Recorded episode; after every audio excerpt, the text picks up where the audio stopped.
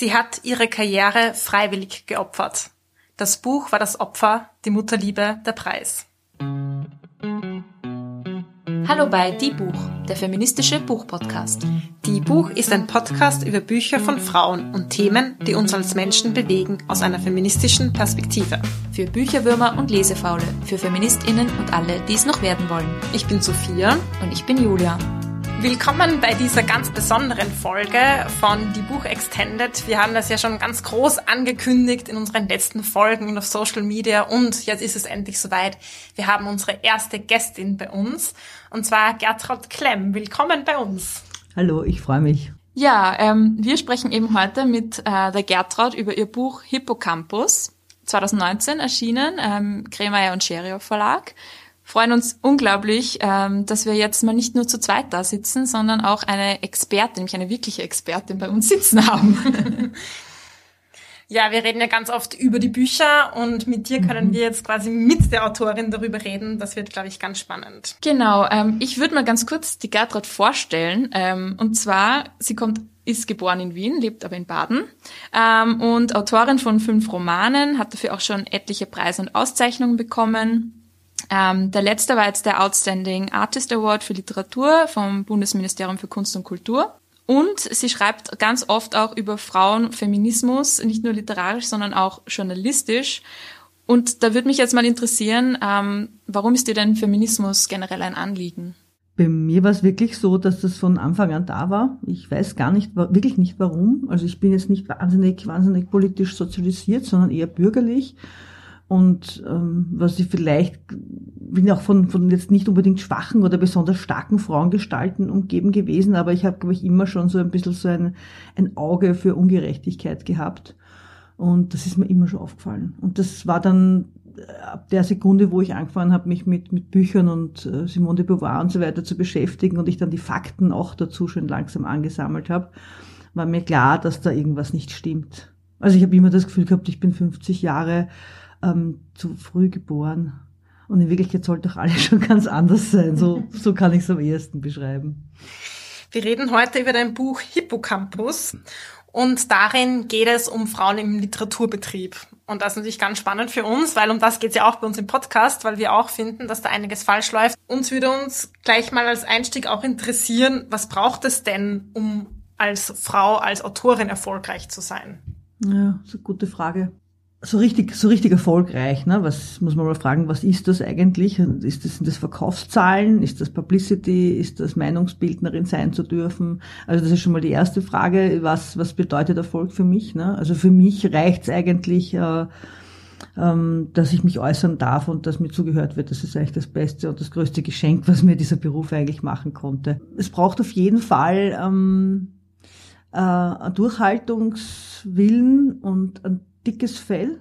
Ähm, bei mir war es so, dass ich am Anfang sehr um die feministischen Themen herumgeschrieben habe, weil ich schon im Gefühl hatte, dass da irgendwas nicht stimmt und dass es schwierig wird, wenn ich gleich mit, wenn ich, also wenn ich gleich mit der, mit der vollen Kanne komme, also wirklich mit dem, mit dem ganzen, mit dem ganzen großen Anliegen, das ich habe. Ähm, dafür war und ist der Buchmarkt eigentlich immer noch nicht bereit. Also für die ganze Wahrheit in Romanform oder in Literaturform, sondern der Buchmarkt möchte das in kleinen Häppchen haben. Ähm, bei mir hat das am Anfang bedeutet, dass ich um das herum geschrieben habe und zwei Romane produziert habe, die völlig unbrauchbar sind, weil ich, gedacht, weil ich gedacht habe, ich kann das auslassen, aber dann ist nicht viel übergeblieben. Also nicht viel Brauchbares. Ähm, das braucht halt auch, glaube ich, einen, einen echter einen, einen Auftrag oder ein Engagement, das über das reine Literarische hinausgeht. Sondern wie gesagt, das, entweder ist Schreiben wirklich mein Leben und erfüllt mich so, dass ich auch mit wenig Erfolg oder mit wenig Feedback oder mit wenig Geld auskommen kann.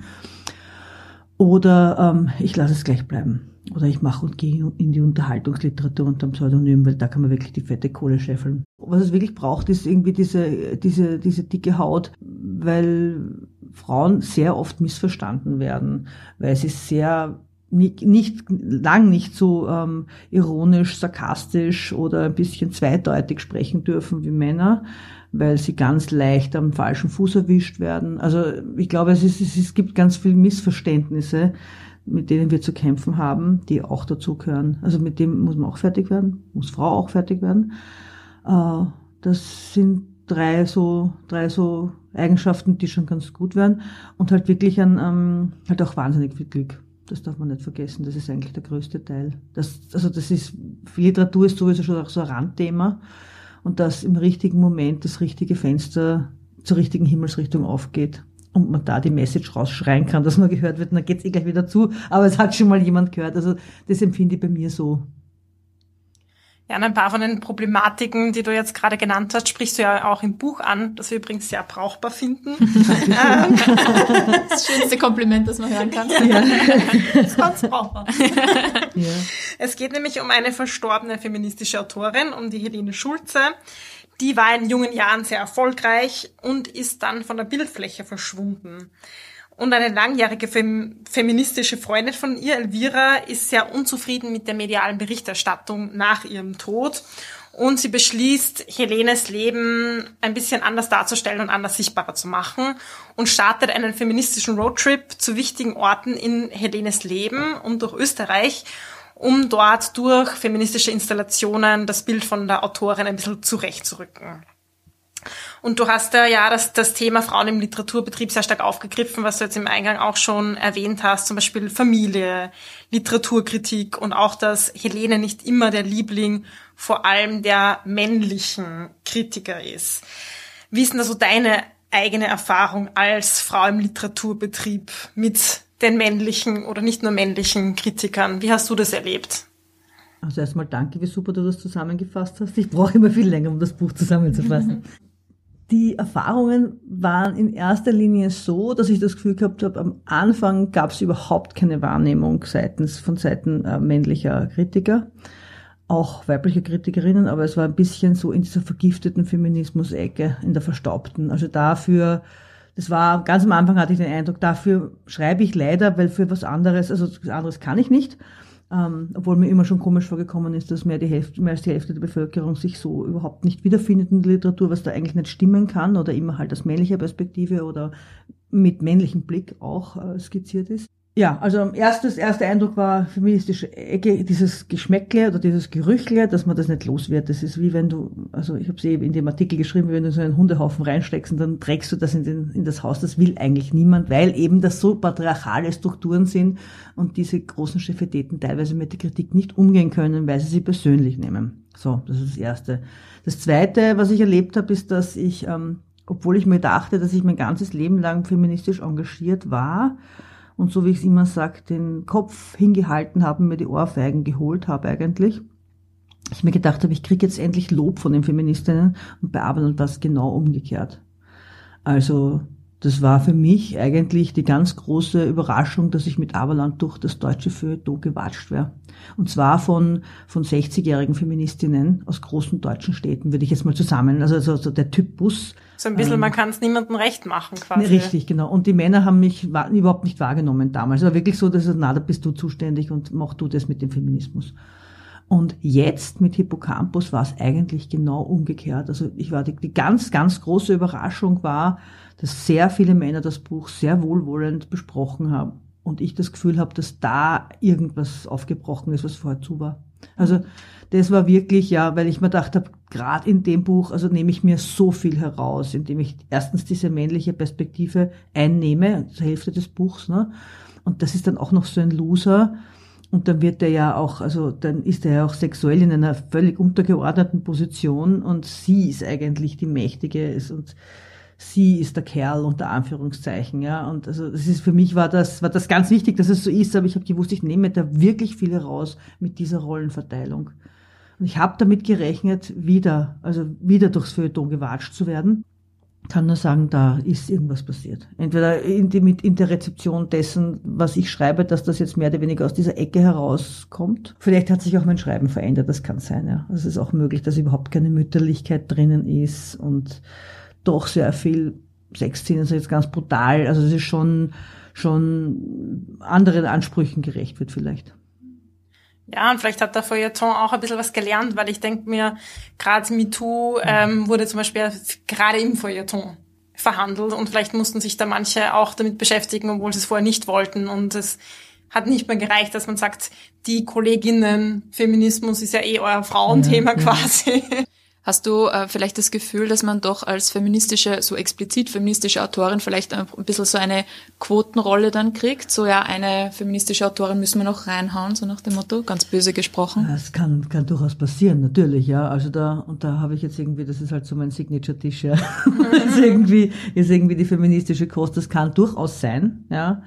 Ähm, aber es, wie wir wissen, gibt es noch genug Panels und genug äh, Veranstaltungen und genug Longlists, die all mail sind und das gibt's immer noch. Also es ist, ist nicht so, dass ich jetzt jedes Mal die guten Frau gewesen wäre, ja. Mhm. Aber es kann natürlich passieren, ja, das stimmt, wenn man in der ersten Reihe steht oder Frauen, die in der ersten Reihe stehen und am lautesten die Klappe offen haben, die können natürlich, die müssen damit rechnen, dass sie dann halt Quotenfrauen sind, ja. Aber werden dann auch hoffentlich eben doch gehört.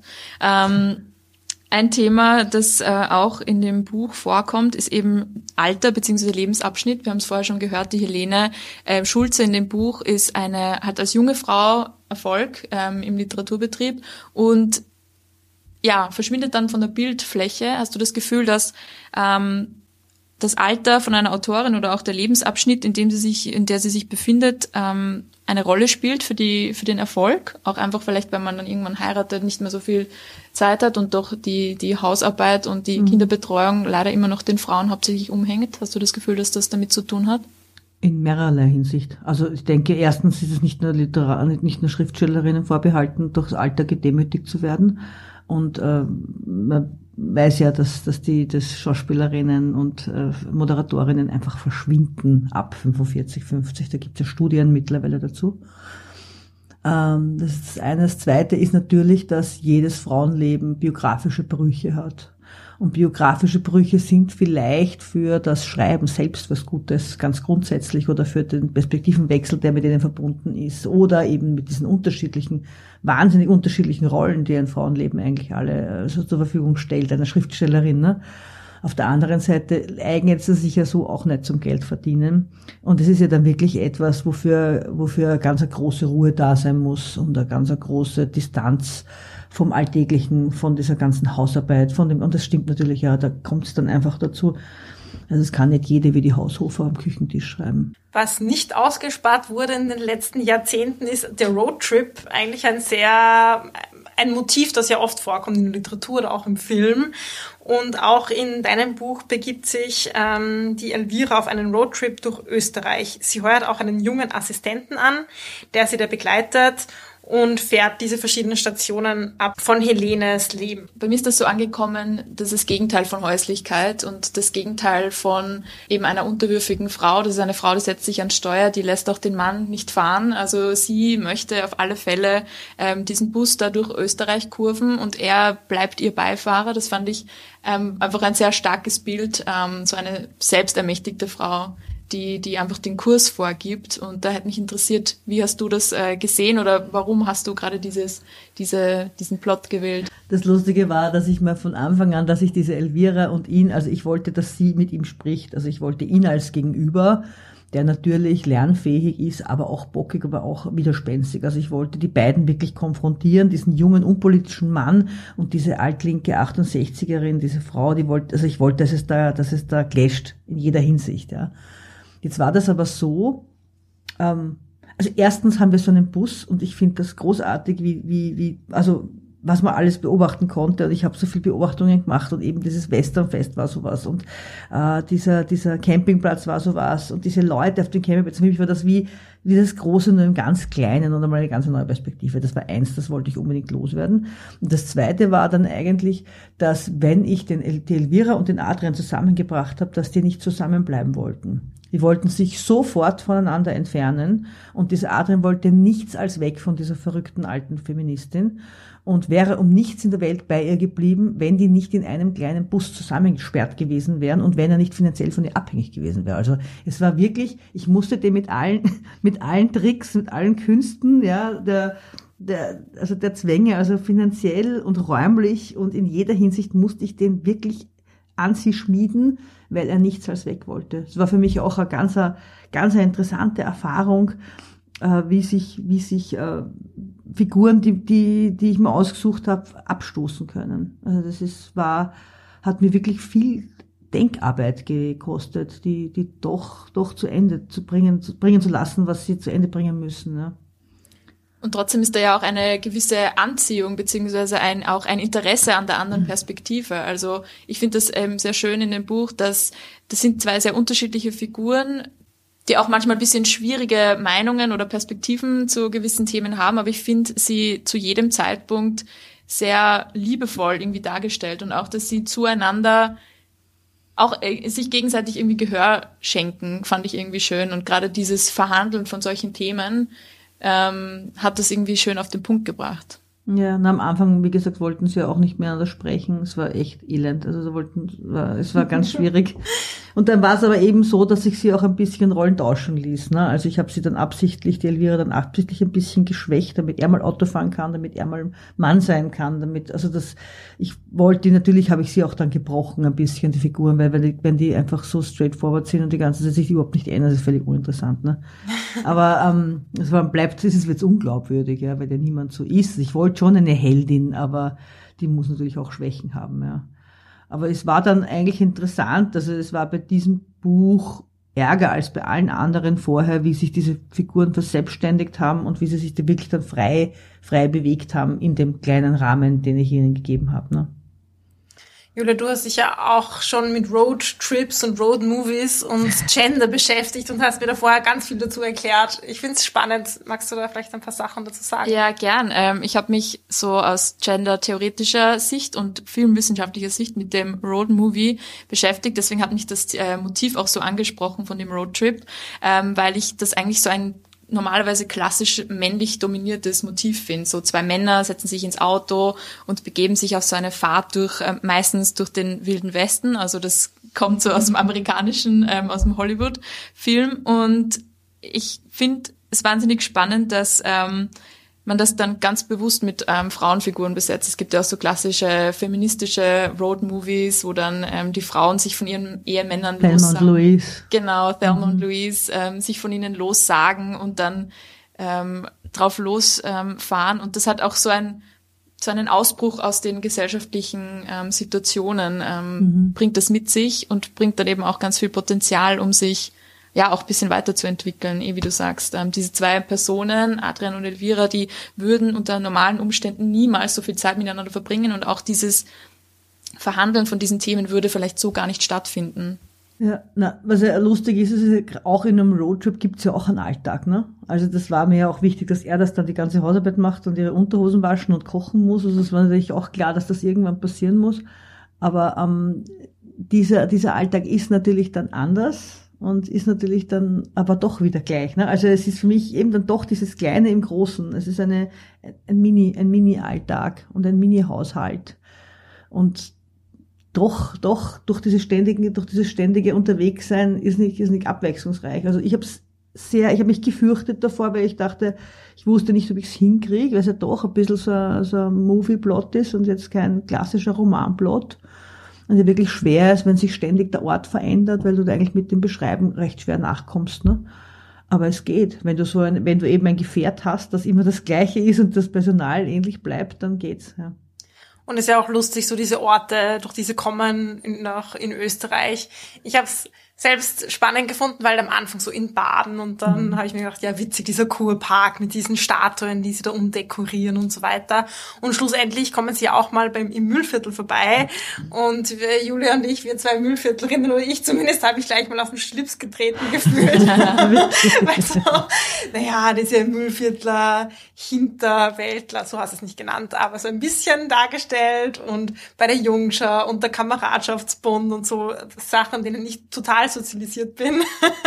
ich fand es einfach lustig, weil es mir auch dann irgendwie so nah war, aber trotzdem so ein bisschen eine Außenperspektive dann sozusagen auf meinen Lebenskontext gegeben hat. Mhm. Ja. Man muss aber auch, glaube ich, fairerweise dazu sagen, und ich habe das dann auch im Licht von Sophias ähm, Erzählung äh, gelesen, ähm, das sieht ja der Adrian so. Er möchte ja, ja. eigentlich gern in Wien sein und er, wär, er möchte wirklich nicht mit dieser Frau in diesem Bus stecken und fährt dann mit ihr durchs Müllviertel. Natürlich fällt ihm das alles recht negativ auf, das muss ja. man schon dazu sagen. Ich wollte gerade sagen, wenn man so ein klassisches Stadtkind ins Müllviertel karrt, ist es fällt, dachte ich mir, dem, dem fällt das dann auf und den stört das dann. Ne? Das Absolut. ist ja wirklich auch ein bisschen eine, eine Albtraumvorstellung für jemanden, der in der Stadt aufgewachsen ist und sich das nicht vorstellen kann, dass man auch am Land leben kann. Ne? Also ich lebe ja auch am Land und genieße das eigentlich. Aber ähm, ja, das ist, ich habe halt ein bisschen diese, das, was ich halt von Leuten, die in Wien wohnen, was die halt übers Land sagen, auch mit eingebunden und habe halt dann den Rest halt meine Fantasie und mache meine Erinnerungen aus Müllviertel. Finde ich eh. Sonst hat man immer so die Außenperspektive auf die anderen Orte in einem Buch. Mhm. Und wenn man mal die Außenperspektive auf seinen eigenen Ort hat, bekommt man eh nicht so oft als europäische junge Frau ähm, kriegt man das eh nicht so oft das ab. Das tut mal ganz gut, glaube ich. das haben die anderen ja auch fett abgekriegt. Ne? Ja Auf jeden so. Also Fall. Also, Eben. Es ist schon eine Österreich-Kritik drinnen, na klar. Also an diesen patriarchalen Strukturen, diesen, an diesen, eben an diesen, an diesem Filz, wo ich sage Feuerwehr, Bauernbund, Jungschar, Kirche, oh, was habe ich vergessen? Kameradschaftsbund. Kameradschaftsbund, äh, Jäger, also das ist schon alles eine, ein ordentlicher konservativer und patriarchaler Filz, da gehört alles zusammen, da halten alle zusammen. Ne? Die machen natürlich gemeinsame Sache. Das stimmt schon. Es ist nicht immer eine schlechte Sache, aber es ist halt eine sehr männliche Sache und eine sehr äh, traditionell überlieferte, die sich halt nicht wahnsinnig ändern darf. Und, und alles, was sich nicht ändern darf, ist meistens, es ist meistens äh, Frauen verboten oder sind sie nicht erwünscht. Eben ja. In dem Buch ähm, geht es ja dann noch so weiter, dass äh, die Elvira dann beginnt, so Installationen auch im öffentlichen Raum ähm, zu machen, wo sie zum Beispiel Kriegerdenkmäler oder Statuen umdekoriert zu feministischen Installationen, um eben das Leben von Helene Schulze wieder präsent zu machen. Und ich würde da gern ein kurzes Zitat vorlesen. Ähm, und zwar heißt es da einmal im Buch, alles wurde schon tausendmal erklärt, denkt sie, aber nie verstanden, weil es nicht wehtut, etwas erklärt zu bekommen. Uns hat jetzt interessiert, warum muss es denn wehtun und wie kann man denn eben diese patriarchalen Strukturen aufrütteln? Mhm. Geht das mit sowas wie Kunst oder Feminismus, feministischer Kunst? Ich bin mittlerweile sehr radikal geworden. Also für mich ist es so, ich habe schon das Gefühl, dass, dass, das ein, dass das ein ganz ein dicker Panzer ist, durch den wir die Welt wahrnehmen. Das Patriarchat ist ja in jeder Ecke und Ritze unserer Welt und unserer Gesellschaft. Es gibt nichts, was nicht davon durchdrungen wäre. Nichts. Das ist alles. Es ist, die, das, ist das, das Weltliche, es ist das Spirituelle, es ist das Geistige, es ist das Körperliche. Es ist, also eigentlich sind wir Frauen in einer ganz großen, dicken Männerwelt. Und so werden wir sozialisiert und so werden wir gebildet und so werden wir spirituell behandelt und so werden wir gefüttert und unser ganzes Leben lang geht das so dahin. Das, nur so kann es sein, dass wir durch eine Stadt gehen wie Wien, bleiben wir in Wien, wenn wir jetzt in Wien sind, und uns nicht auffällt, dass wirklich überhaupt keine, Seestadt jetzt mal ausgenommen, überhaupt keine äh, Straßenschilder nach Frauen benannt sind. Keine Straßen, keine Gassen, keine Häuser. Alle Statuen, die herumstehen, sind Männern vorbehalten. Die Kirche, die herumsteht, ist männlich. Ähm, die, die Machthaber in den, in, den, in, den, in den Rathäusern, die, die eigentlich die Fäden sind, sind Männer. Es ist wurscht, das kannst überall hinschauen, da gibt's recht wenig, was übrig bleibt. Und für mich sind das wie weiße Flecken auf der Landkarte, wenn man das einmal sieht. Und ich habe das mit der Petra Unger, ich habe ihre ganzen Führungen gemacht, da habe ich, da hab ich wahnsinnig viel gelernt und habe diesen Blick noch geschärft. Ich habe das einmal gesehen, ich kann ich kann es nicht mehr nicht mehr nicht sehen. Also für mich ist es wie so diese rote und blaue Pille bei Matrix. Ja. Das, ist, das kann man leider nicht mehr wegleugnen irgendwann mal. Ne? Und ich glaube, dass es da einfach mehr braucht als Rütteln. Also ich, ich glaube echt, dass es eine Revolution braucht. Ich bin wirklich, und zwar geht das, so wie jede Revolution, von allen Seiten. Das geht von, von Leuten, die auf der Straße stehen. Es gibt es müsste es Frauen geben, die die Bildung umkrempeln total. Es muss die Kultur, das muss die ganze Kultur- und Kunstarbeit umgekrempelt werden. Es müsste was völlig anderes in den Theaters gespielt werden. Es müsste in den Radios was anderes gespielt werden. Es müsste über, es müsste überall gleichzeitig stattfinden. Und das ist halt wirklich, glaube ich, ähm, ja, eben ich sage, es müsste, das ist ja das, was ich dann, so geht's im Text, da geht's ja eigentlich weiter, dass die Elvira dann eigentlich Verständnis für Terroristen hat. Ja, die sagt, das ist, ich, man kann sich vorstellen, wie, wie groß eine Verzweiflung, auch egal, es kann ja auch eine, ein religiöser Wahn sein. Also ich sage jetzt nicht, ich möchte jetzt nicht rechtfertigen, auf gar keinen Fall, ja. Aber dass irgendwann, dass man was immer und immer und immer wieder sagt und immer lauter schreit und nie gehört wird und irgendwann, irgendwann zündet man den Bombe und dann plötzlich ist Platz für die, für die Message. Auch wenn sie in der Minute der Sekunde nicht gutiert wird, aber sie wird wenigstens gehört. Und ich habe das Gefühl, seit den 70er Jahren ist es ein einziges, das hört, will ja niemand mehr hören, dieses Gejammer. Es ist dasselbe Gejammer wie beim Hunger in Afrika. Es ist immer dasselbe. Die Frauen verdienen halt weniger. Ja, das ist halt so. Und das haben wir uns gewöhnt. Das passt so. Und das passt aber nicht. Weder der Hunger in Afrika passt, noch die, die Ungleichbehandlung von Frauen. Ja. Also, es ist halt so in, in, im Alltag angekommen. Und mich empört das eigentlich so, dass ich, dass ich, ähm, wenn ich jetzt nicht Schriftstellerin wäre, würde ich wahrscheinlich versuchen, in die Politik zu gehen. Aber da wüsste ich jetzt auch nicht zu welcher Partei, weil ich meine, weil keine ist so radikal. und ist wahrscheinlich auch besser, wenn ich, wenn ich am, am Papier, wenn ich weiter am Papier meine, also am Papier aktiv wäre und nicht in der Realität, weil das alles strafbar wäre, was ich machen würde. Aber eine Revolution muss eh von verschiedenen Seiten an. Genau, ja, so ich mache am Papier.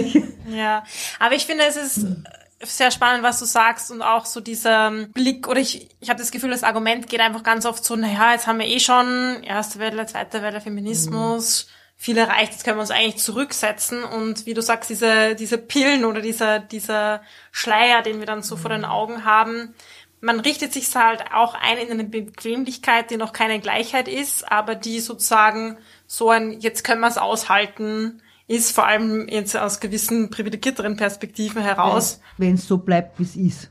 Genau, muss Prämisse, man auch sagen mit... Äh, wenn es sich nicht ja. in die andere Richtung entwickelt, was wo sehr viel, sehr viel darauf hinzeigt. Du weist in dem Buch auch so ein bisschen auf die verschiedenen Generationen von Feminismus und Feministinnen hin und schreibst mhm. da zum Beispiel, und das habe ich sehr treffend gefunden, statt freier Liebe gibt es digitale Likes. Statt wütender Demonstrationen kuschelige Fernsehabende mit Lieferservice. Zu viel Demokratie und zu viel Essen in der nachfolgenden Generation ist ihr nicht bekommen. Die Satten sind zu satt und die Hungrigen zu hungrig für eine Revolution. Aber man kann es ihnen nicht übel nehmen. So ist das neoliberale Zeitalter. Mhm.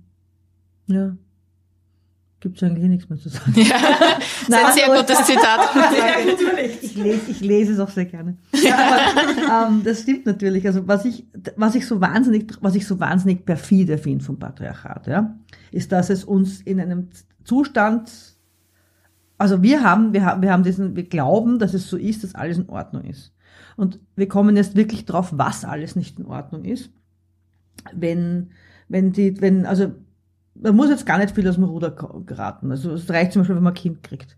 Wenn man ein Kind kriegt, man glaubt, das kriegt man alles, das ist eine große Überraschung, man kriegt das Kind und plötzlich funktioniert es im Job nicht mehr so. Und plötzlich denkt man sich, ja, ist eigenartig, es kriegt viel weniger Geld und der Mann arbeitet aber weiter, macht Karriere und du steckst einfach zurück und versuchst irgendwie diese Mutterliebe oder diese Liebe, die du von den Kindern kriegst, irgendwie so als unbezahlte Leistung zurückzukonsumieren.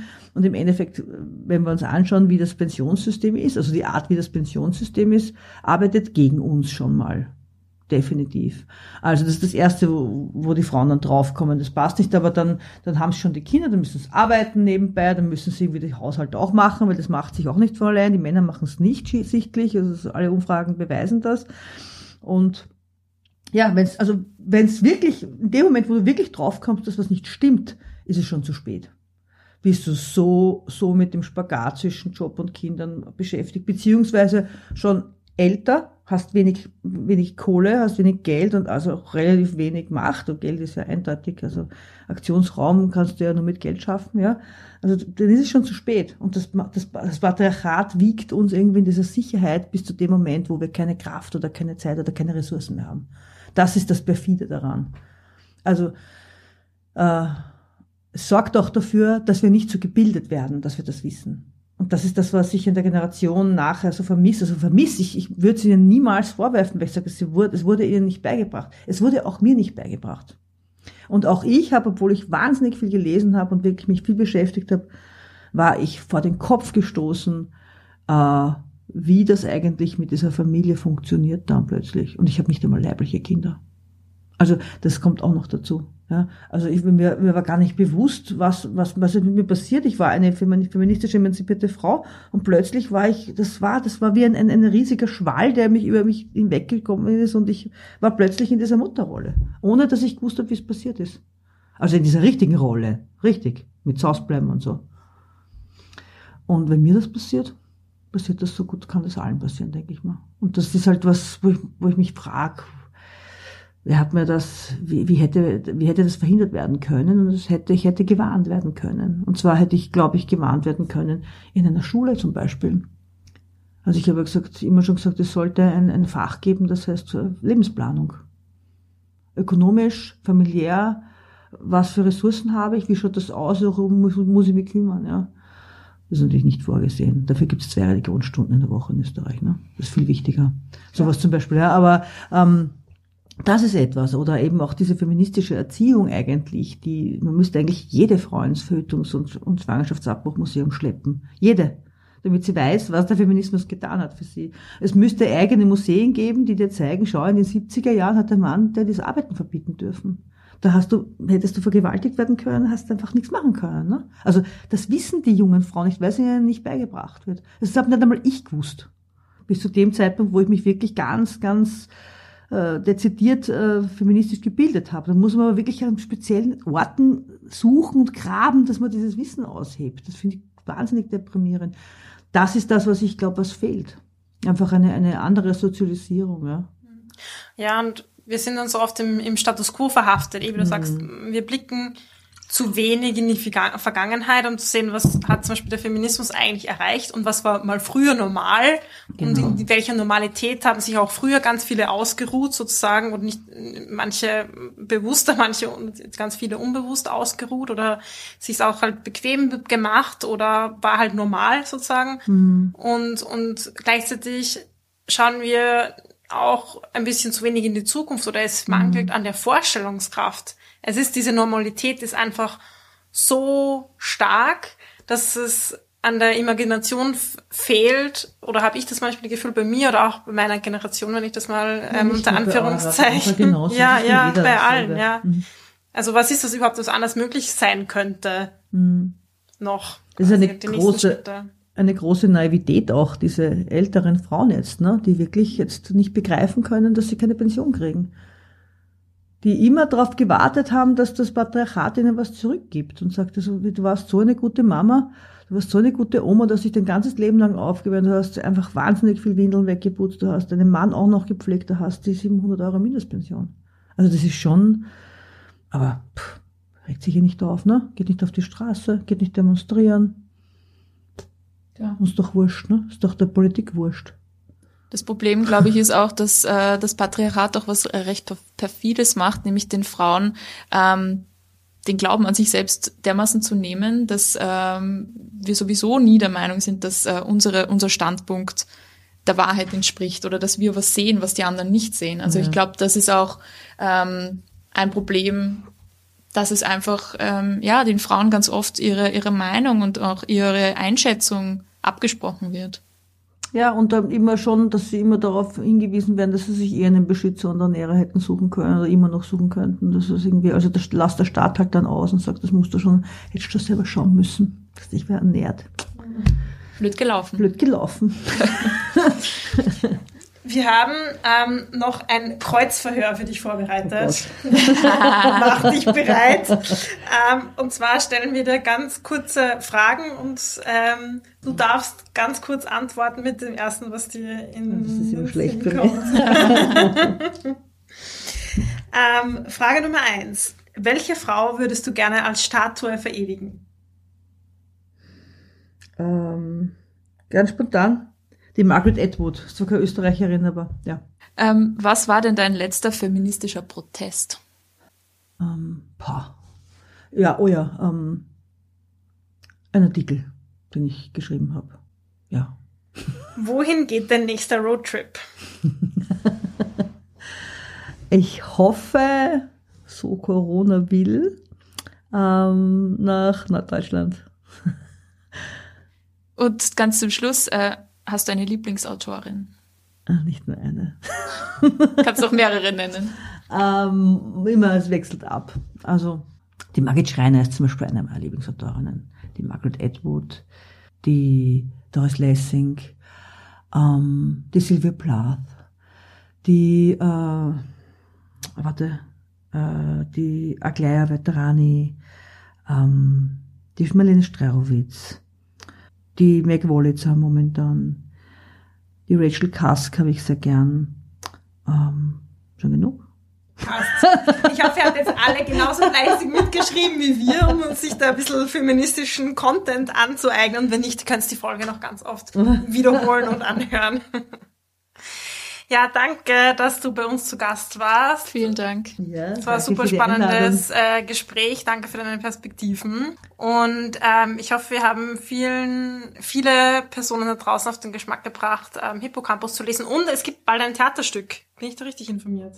Es ist schon wieder vorbei. Ist schon wieder vorbei. Vielleicht wird Hippocampus in Wien aufgeführt. Mit ein bisschen Glück. Aber das ist durch Corona ist das alles durcheinander. Es war doch eine, doch eine relativ kleine lokal, eine Produktion. Das ist ein, ein Theater Wolkenflug hat doch eine, ähm, kann überall spielen, hat eine mobile Bühne und kann ein mobiles Bühnenbild und kann auch viel spielen. Aber die Schauspieler und Schauspielerinnen haben natürlich auch andere, andere Engagements. Aber ich, wir hoffen, dass es in Wien auch kommt, ja. Und das ist, war wirklich gut. Echt empfehlenswert. Großes, großes Kino. Cool. Also wir drücken auf alle Fälle die Daumen, dass das noch mehr Leute auch sehen können. Ja. Und ähm, hoffen, dass ganz viele sich jetzt noch Hippocampus zulegen werden. Vielen, vielen Dank fürs Kommen und für die tollen Einblicke. Danke. Das war Die Buch, der feministische Buchpodcast. Ihr könnt unsere neuen Folgen jede zweite Woche am Mittwoch hören auf unserer Website www.diebuch.at oder in eurer Podcast-App. Folgt uns gerne auf Instagram, Facebook und Twitter oder schreibt uns ein E-Mail an plaudern.diebuch.at.